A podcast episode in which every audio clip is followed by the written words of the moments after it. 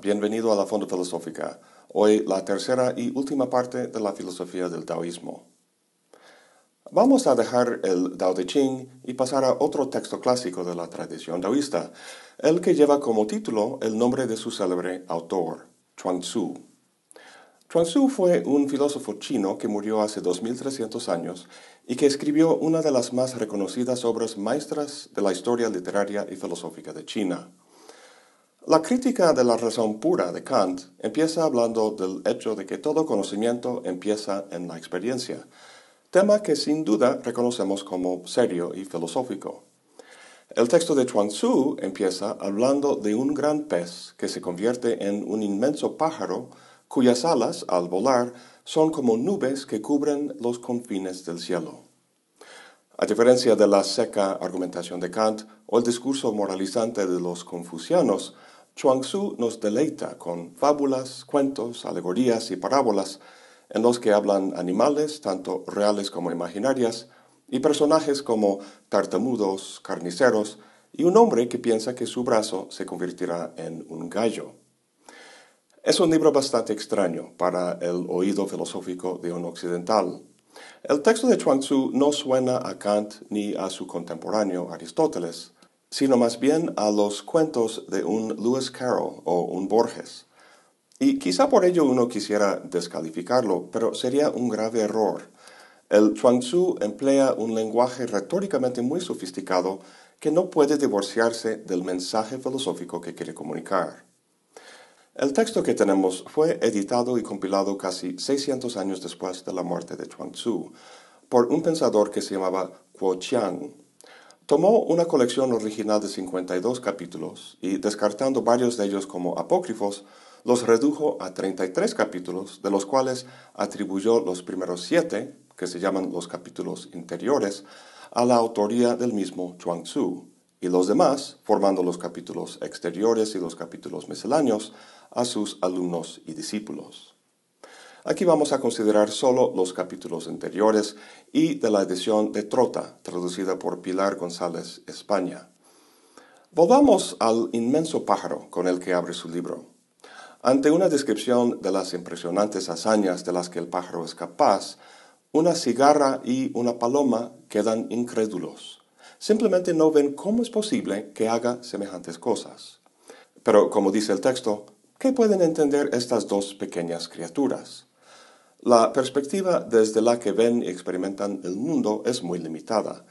Como dice Shakespeare en una de sus obras, hay más cosas entre el cielo y la tierra, Horacio, que las que sospecha tu filosofía.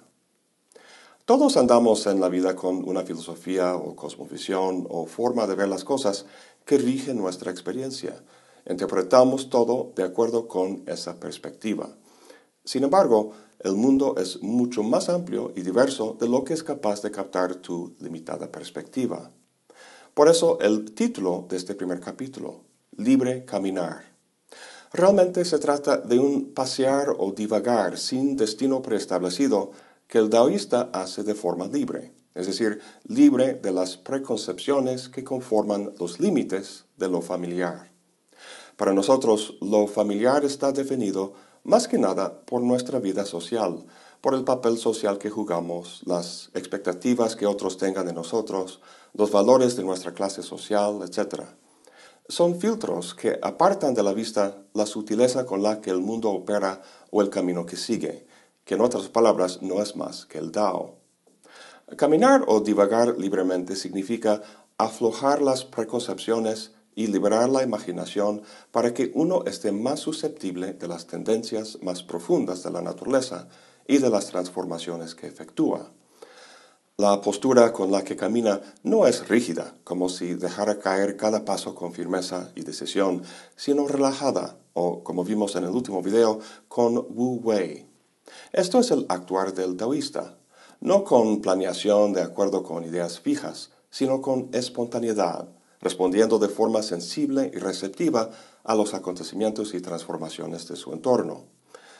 Ahora bien, esta forma de actuar ante el mundo ciertamente representa un avance con respecto a la estrechez con la que la cigarra y la paloma miran todo aquello que no cabe dentro de su limitada perspectiva. Pero ¿eso se debe a que el taoísta haya alcanzado la perspectiva correcta? Pareciera ser así, pero en el siguiente capítulo, filosóficamente el más profundo e interesante, Chuang Tzu pone en tela de juicio esa posibilidad. Empecemos al final del capítulo con la imagen más conocida del todo el libro. Dice, una noche Chuang Tzu soñó que era una mariposa, revoloteando feliz y contenta de serlo, pero sin saber quién era. De pronto Chuang Tzu se despertó, sorprendido de ser él mismo. Ya no sabía si era Chuang Tzu que soñaba ser una mariposa o una mariposa que soñaba ser Chuang Tzu.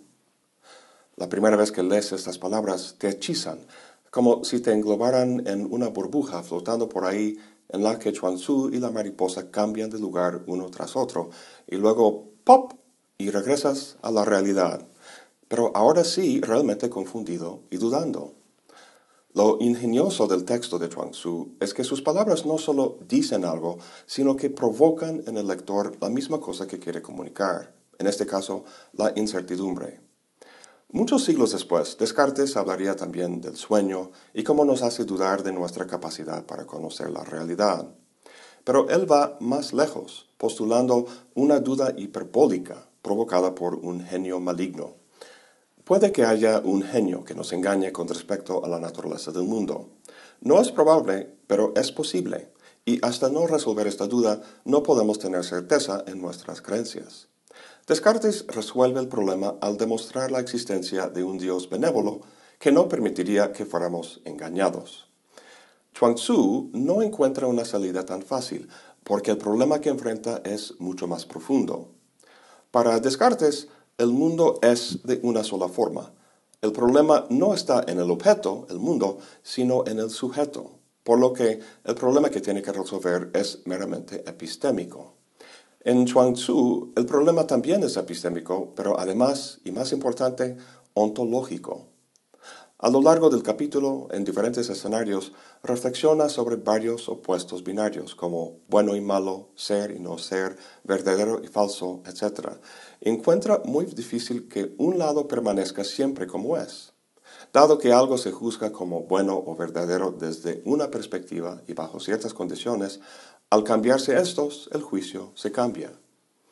Escrito está, dice Chuang Tzu, que aquello surge de esto, esto depende de aquello, el esto y aquello unidos nacen.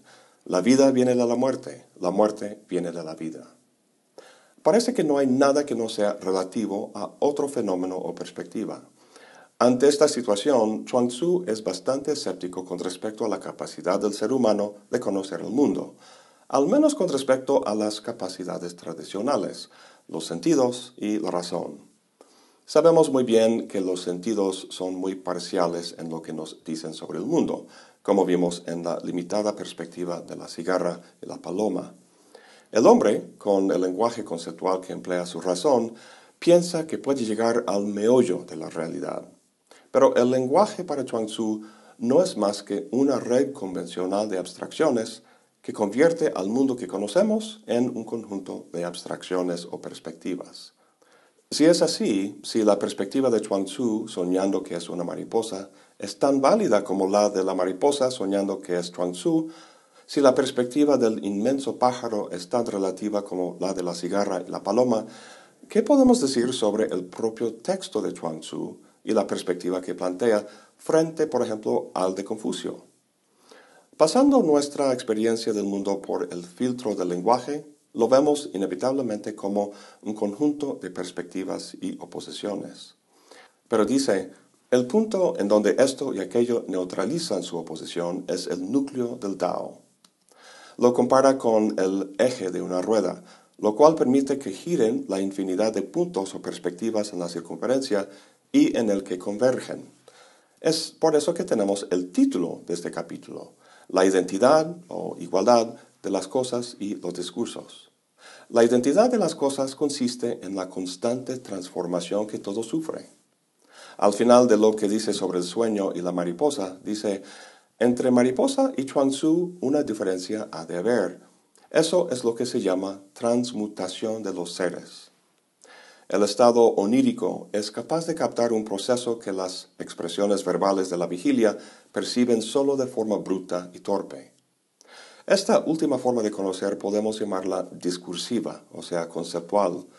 Las paradojas de la relatividad y indeterminación que produce es lo que Chuang Tzu expresa en este capítulo. Paradojas que se producen debido a que sus distinciones conceptuales dejan por fuera una buena parte de la complejidad y la sutileza del mundo. Pero hay otra forma de conocer, una que podríamos llamar intuitiva. Es un conocer no conceptual que es el mismo que hace que el cuerpo viva, respire y se mueva, sin tener que pensarlo, una sabiduría intuitiva o espontánea. En el tercer capítulo, Nutrir el principio vital, Chuang Tzu habla de cómo cultivar esta sabiduría ancestral. El camino del Dao es un camino que se camina divagando libremente sin destino, como vimos en el primer capítulo. No es que el sabio esté perdido, sino que al ubicarse en el eje que es el Dao, es capaz de pasar de perspectiva en perspectiva sin verlas como contradictorias, sino como elementos en la continua transformación de los fenómenos. Esta habilidad la compara con la de un buen carnicero, que es capaz de descuartizar un buey con gran facilidad. No lo pasa cortando y cortando, ni mucho menos dándole machetazos al animal, sino que su cuchillo pasa por las articulaciones. Dice el carnicero que trabaja con su espíritu, no con sus ojos. Si utilizara sus ojos, estaría siguiendo una mera técnica, algo que uno puede llegar a dominar al aprender sus pasos. Pero el modo de actuar del carnicero y del sabio taoísta no es una técnica, sino una habilidad, más parecido a un arte. Cualquier artista de verdad, un bailarín, un músico, te dirá que en el mero momento de la ejecución actúan no con los ojos, como decía el carnicero, sino con el espíritu, esa sabiduría ancestral. Y te dirán que pasaron un largo tiempo de práctica para alcanzar ese nivel. En el cuarto capítulo, El mundo de los hombres, Chuang Tzu dice que el mayor obstáculo a la obtención de esta habilidad es lo que en el chino se llama xin, que se traduce a veces como mente, a veces como corazón o incluso mente-corazón. Chuang Tzu asocia el mente-corazón con los efectos negativos de la vida social, de las ideas preconcebidas que estructuran las relaciones humanas, pero que limita el acercamiento al Dao. Lo que dice es que hay que abstenerse del mente-corazón, privarle como si uno estuviera en ayunas y no se alimentara de ahí. Dice, no oigas con tus oídos, oye con tu corazón. No oigas con tu corazón, oye con el soplo vital. El oído se limita al oír, el corazón a corresponderse con las cosas. En cuanto al soplo, su vacío acoge a la totalidad de los seres. Solamente el Tao se posa en lo vacío. El gran vacío es la abstinencia del corazón.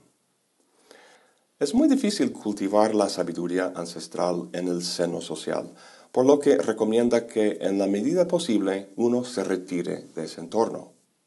En un relativo aislamiento, uno puede perder o olvidar más fácilmente su acondicionamiento sociocultural, esa cultura de aferrarse a ciertas perspectivas y rechazar otras. Supongo que en China, hace 2300 años, era relativamente fácil ir a la naturaleza y dejar por atrás la vida social. Hoy en día parece casi imposible.